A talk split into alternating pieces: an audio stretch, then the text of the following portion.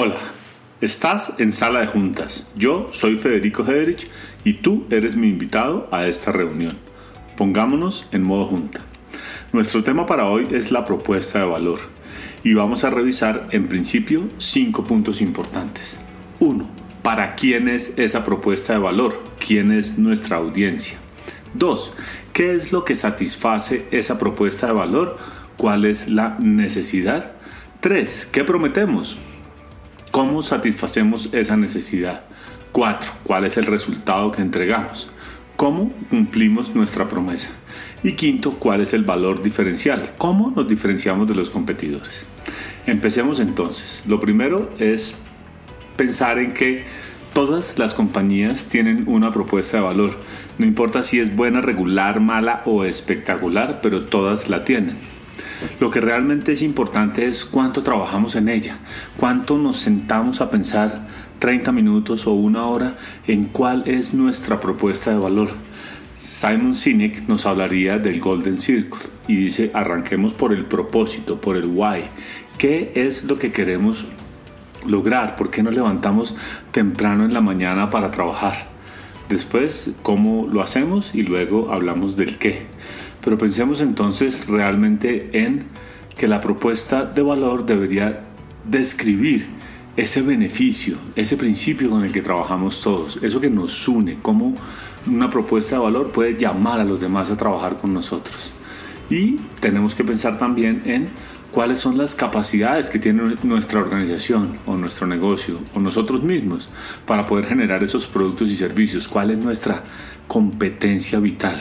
Y competencia vital no en, pensar en los competidores, porque esa realmente es la fácil. La competencia vital es ese conjunto de habilidades que nos permiten hacer cosas únicas, que nos mueven, que nos ponen a trabajar. Es otra vez pensando simplemente desde el propósito. ¿Vale? La propuesta de valor es una parte fundamental en todas las ofertas comerciales, en las presentaciones de negocios que hacemos, en lo que conversamos con los clientes todos los días. La propuesta de valor no es un tema menor, pero realmente como es tan frecuente utilizarla, nos olvidamos de trabajar en ella. Tal vez podríamos pensar desde el pensamiento crítico del cual hemos hablado, es algunas preguntas que nos puedan ayudar a entender qué tanto nos estamos vinculando con esa propuesta de valor. Y es cómo la estamos construyendo, cómo construyes tu propuesta de valor y qué elementos utilizas para esa construcción. La segunda pregunta es, ¿es una propuesta de valor por producto o por servicio? ¿O tienes una para toda la compañía y te da lo mismo si tienes muchos o pocos productos? La tercera pregunta es, ¿qué elementos deberíamos considerar cuando trabajamos en una propuesta de valor? Y aquí entregamos pues ya directamente el valor de la agenda que habíamos preparado para hoy. Entonces pensemos un poco en eso y digamos, ok, ¿quién es la audiencia? ¿A quién le debe hablar la propuesta de valor? Si pensáramos en el discurso de Martin Luther King, que logró reunir cerca de 250 mil personas en Washington, ahí al lado del obelisco, en la época del discurso de Martin Luther King no había agenda, no había email, no había nada. Realmente las 250 mil personas que se presentaron allí se presentaron por ellas. Estaban perfectamente conectadas con el sueño que tenía Martin Luther King. Fueron por ellos, no por Martin Luther King. Fueron porque ellos querían. ¿Cómo hacemos que la gente quiera y desee nuestros productos? ¿Cómo hacemos que esa audiencia sea afín a nuestro propósito? Ese es el primer punto de trabajo. Es tal vez un poco más fácil pensar en las audiencias B2B porque tienes en principio que son compañías, pero a las personas les pasa exactamente lo mismo. De hecho hay muchas compañías que son B2B2C, hablamos negocio a negocio a consumidor y ese consumidor se conecta perfectamente con las marcas. ¿Qué hace que prefiera usted BMW y no Audi o Mercedes-Benz? O por qué no Jaguar o Porsche, cualquiera, elija la que sea, tal vez Renault sea la suya.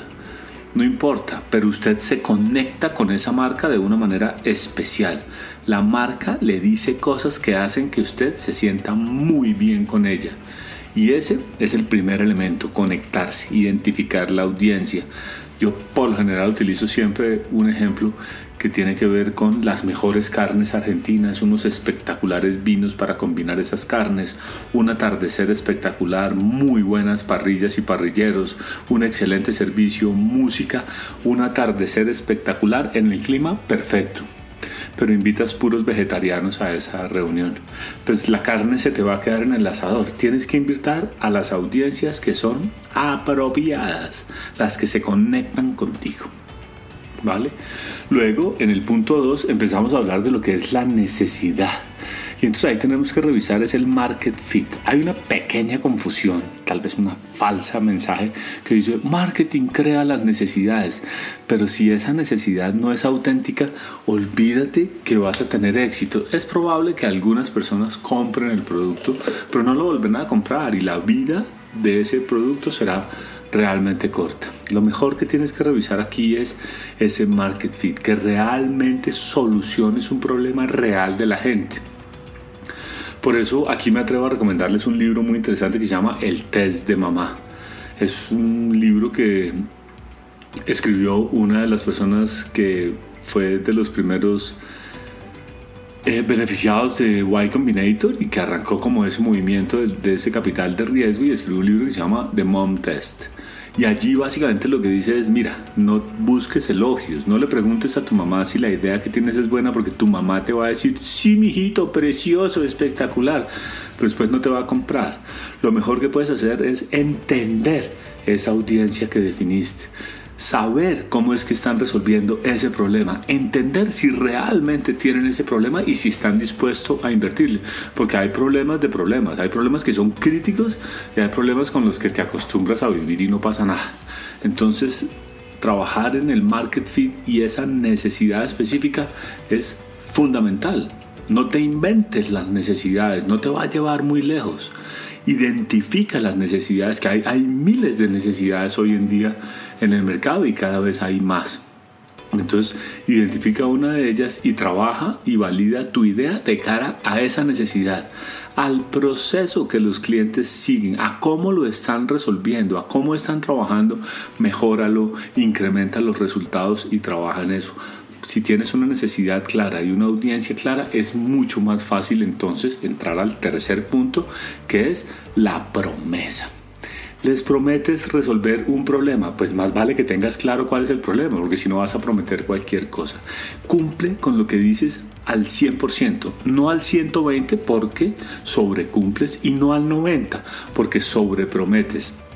Pégale en el centro al número que digas. Si tu promesa es generar mayor potencia, entrega mayor potencia. Si tu promesa es imprimir más rápido, imprime más rápido. Si tu promesa es no soltar un cliente hasta que estás 100% satisfecho, pues no lo sueltes antes ni después.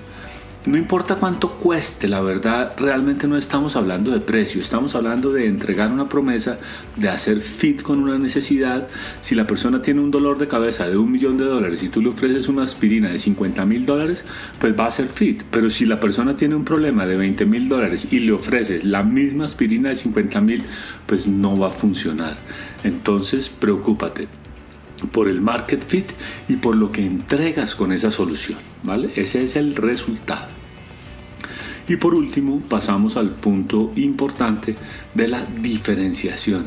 Todo el mundo puede decir una cantidad de cosas, todas las ofertas que hay en el mercado dicen muchísimas cosas, pero realmente ¿Por qué es diferente la tuya?